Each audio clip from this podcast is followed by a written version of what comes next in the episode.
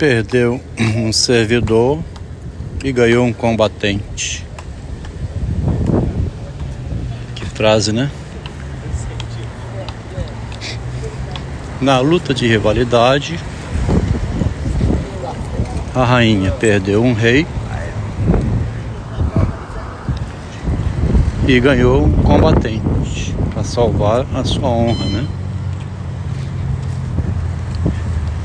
Rainha quis massacrar o rei, dizendo que viveu uma vida com um psicótico. Que louca, né? A rainha louca deve ser, igual a Mary Stuart. A rainha louca. insuflada demais pelo feminismo, né? um feminismo tóxico que hoje está poluindo a mente da mulher, levando ela a fazer loucuras, imaginando-se uma deusa, né? Foi dizer, para surpreender todo mundo, que ainda é, acreditam nela, né? Não por acreditar mas por riso, né? Eles riem. Coitada. Essa mania de grandeza que muitas vezes a mulher tem e que não pode ser contrariada, né? Um irmão meu disse: a mulher sempre tem, sempre tem razão, rapaz. Perdeu. Você perdeu. A mulher sempre tem razão. Um irmão meu que assistiu mais velho que eu, né? Tem 70 anos, eu tenho 65. Um engenheiro, inclusive. Assistiu desde o início. O marido dando todo o apoio à esposa.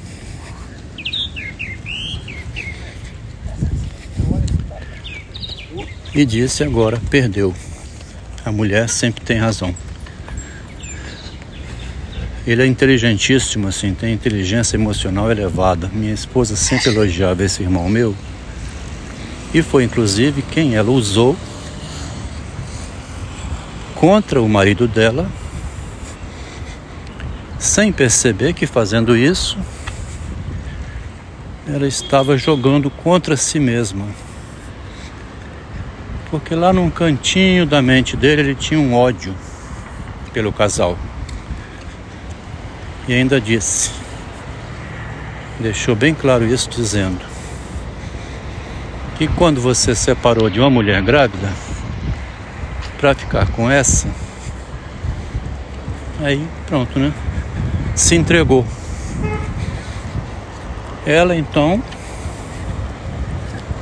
ao recorrer a esse rapaz, jogou contra si mesma, porque ela perdeu um servidor dela não sei se esse meu irmão agora vai ser o servidor dela, né? O novo marido, protetor, sei lá. Mas a minha ex, coitada, se ferrou porque ela perdeu o protetor e ganhou um combatente. O homem que vai ter que mostrar agora a sua virilidade, a sua masculinidade, a sua voz que não é machismo isso, né? O homem mostrar que é homem não pode ser considerado machismo. Ao contrário. É para não ser assassinado pela esposa, pai de três filhos, uma filha e um neto e uma enteada. E a nora também. Que agora está perturbada com que a sogra fez com o sogro. Encontrei com a Nora esses dias, ela me olhando com uma cara assim de piedade, de, de pena. Como quem diz? Como que uma mulher faz isso com o marido, né? Minha Nora, esposa do meu filho, que assistiu vários destemperos da sogra. Um deles, o pior de todos, foi quando a sogra, quando estava desistindo do Uber, depois de dois anos tomando prejuízo, numa reunião de casal, deu um soco na mesa gritando: Cala a boca, caralho, porra! Não consegue ficar quieto? O pai só estava perguntando ao filho como ele ia fazer daí para frente, porque ele dizia que ia continuar com o Uber, ia comprar um terreno, construir uma casa, sendo que tinha dado prejuízo dois anos seguidos. E isso já tem três anos, hein? Três anos atrás que falou isso, em fevereiro de 2020. Ganhei uns 4 mil no coco, não comprou terreno nenhum e nem construiu casa, porque não é fácil assim você construir uma casa, né? Então ela queria que o filho mentisse descaradamente e o pai nem podia perguntar: Meu filho, mas se tem dois anos dando prejuízo, como que você vai fazer isso? Aí a Nora acabou assistindo uma cena de horror. A sogra dando um soco na mesa. Cala a boca, caralho, porra. Que pergunta é essa? Não pode tirar a máscara, tá vendo? Tem que deixar a mentira rolar solta, né? Então a esposa que tinha um grande marido defendendo ela, querendo ajudar, chamou a tropa de choque, né? Os irmãos que já estavam há muito tempo com raiva da situação criada 40 anos antes, foram a favor dela, ajudando ela a destruir o casamento dela e ficando completamente exposta, porque agora que ela não conta mais com o servidor, ela ganhou um combatente.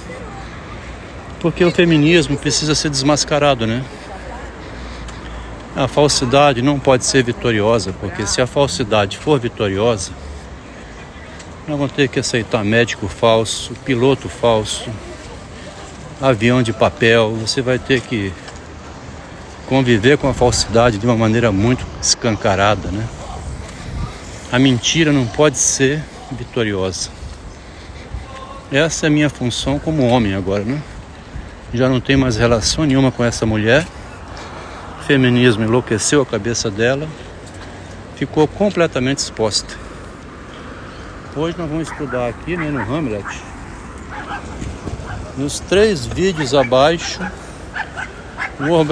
o organizador do texto mostra o jogo de palavras na relação de empoderamento. Conforme estamos estudando de modo aprofundado em Machado de Assis, desde seu livro inicial, A Peste Teatro Desencantos, o empoderamento acontece no jogo de palavras. Provavelmente o roteirista dos vídeos não conhece a literatura de Machado de Assis, mas ele já percebeu que o jogo de poder acontece pelo jogo de palavras. Nesse jogo, a mulher é praticamente invencível como mostram as discussões de relacionamento.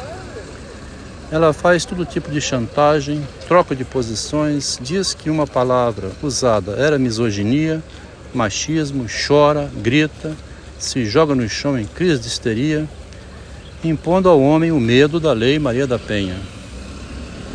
Cada vez mais torna-se necessário o estudo de técnicas de retórica, armas discursivas, quase um curso de advogado para saber conduzir uma conversa com a esposa.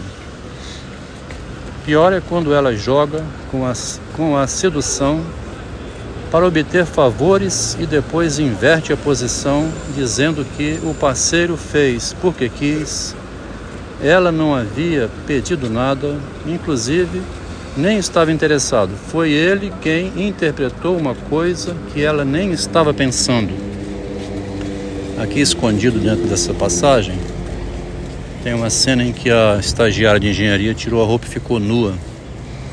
E depois veio dizer que era o engenheiro que estava interessado, ele que correu atrás dela. Quem não corre atrás de uma estagiária de engenharia nua? Hum? Ficou peladinho ali. O cara com 23 anos, o que que fez? Minha senhora, a senhora poderia é, vestir a roupa, por gentileza? Não está vendo que eu sou um homem casado? Minha esposa está grávida? Se tivesse falado isso, hein, ela teria suicidado, eu acho, né? Nunca mais apareceria na frente desse homem naquela empresa. Ia pedir demissão na mesma hora. Então, é, as técnicas de manipulação da mulher, antes restritas ao espaço privado ou vistas em filmes, romances e novelas, agora estão aparecendo em público de modo escancarado, por exemplo, com o texto, né? Minha vida com um psicótico. Técnica de manipulação publicada para pessoas lerem e não entenderam, né? Em vez de chamar o marido, o casal, falar assim: vocês dois tiveram tanto sucesso, vamos ver o que está acontecendo. Vocês podiam viajar, né? É por causa do menininho que está ficando autista? A avó não quer deixar o marido cuidar? Então vamos arrumar um outro lugar. Vamos publicar o problema e resolver o problema em família, né? A avó não está proibindo trazer o neto. O marido não está conseguindo convencer, fica nervoso, não é motivo de separação, né? Então essas técnicas hoje de manipulação estão sendo publicadas como no texto Minha Vida com o Psicótico.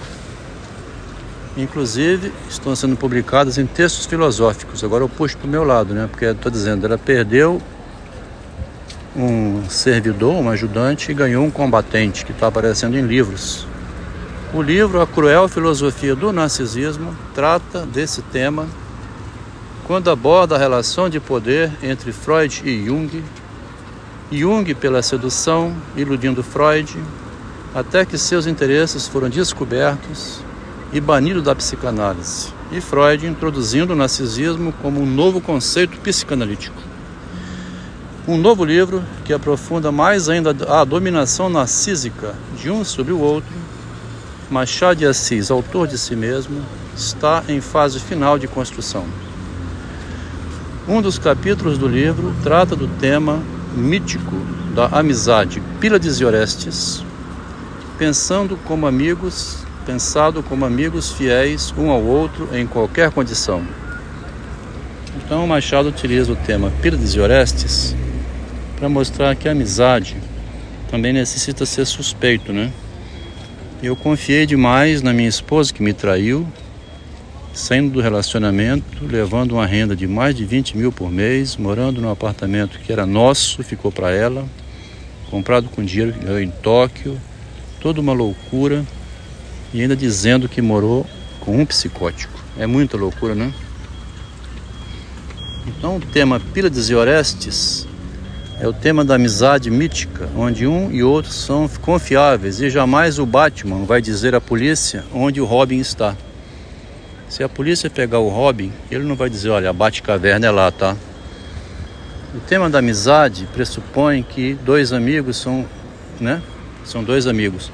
O feminismo hoje trocou o tema da amizade, né, que era o casal 20, em um tema de golpe, golpe político de dominação do marido.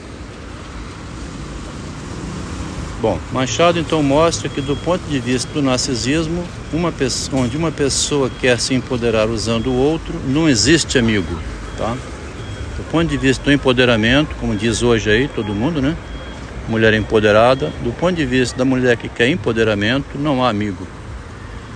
Continuando as discussões sobre empoderamento, neste domingo, 19 de, de março, às 20 horas e 30 minutos, porque tem um jogo do Vasco hoje, né? Flamengo Leitura de Hamlet pelo grupo de estudos do narcisismo. O interessado deve solicitar link para o Google Meeting pelo telefone número 999635775, código 27 de Vitória.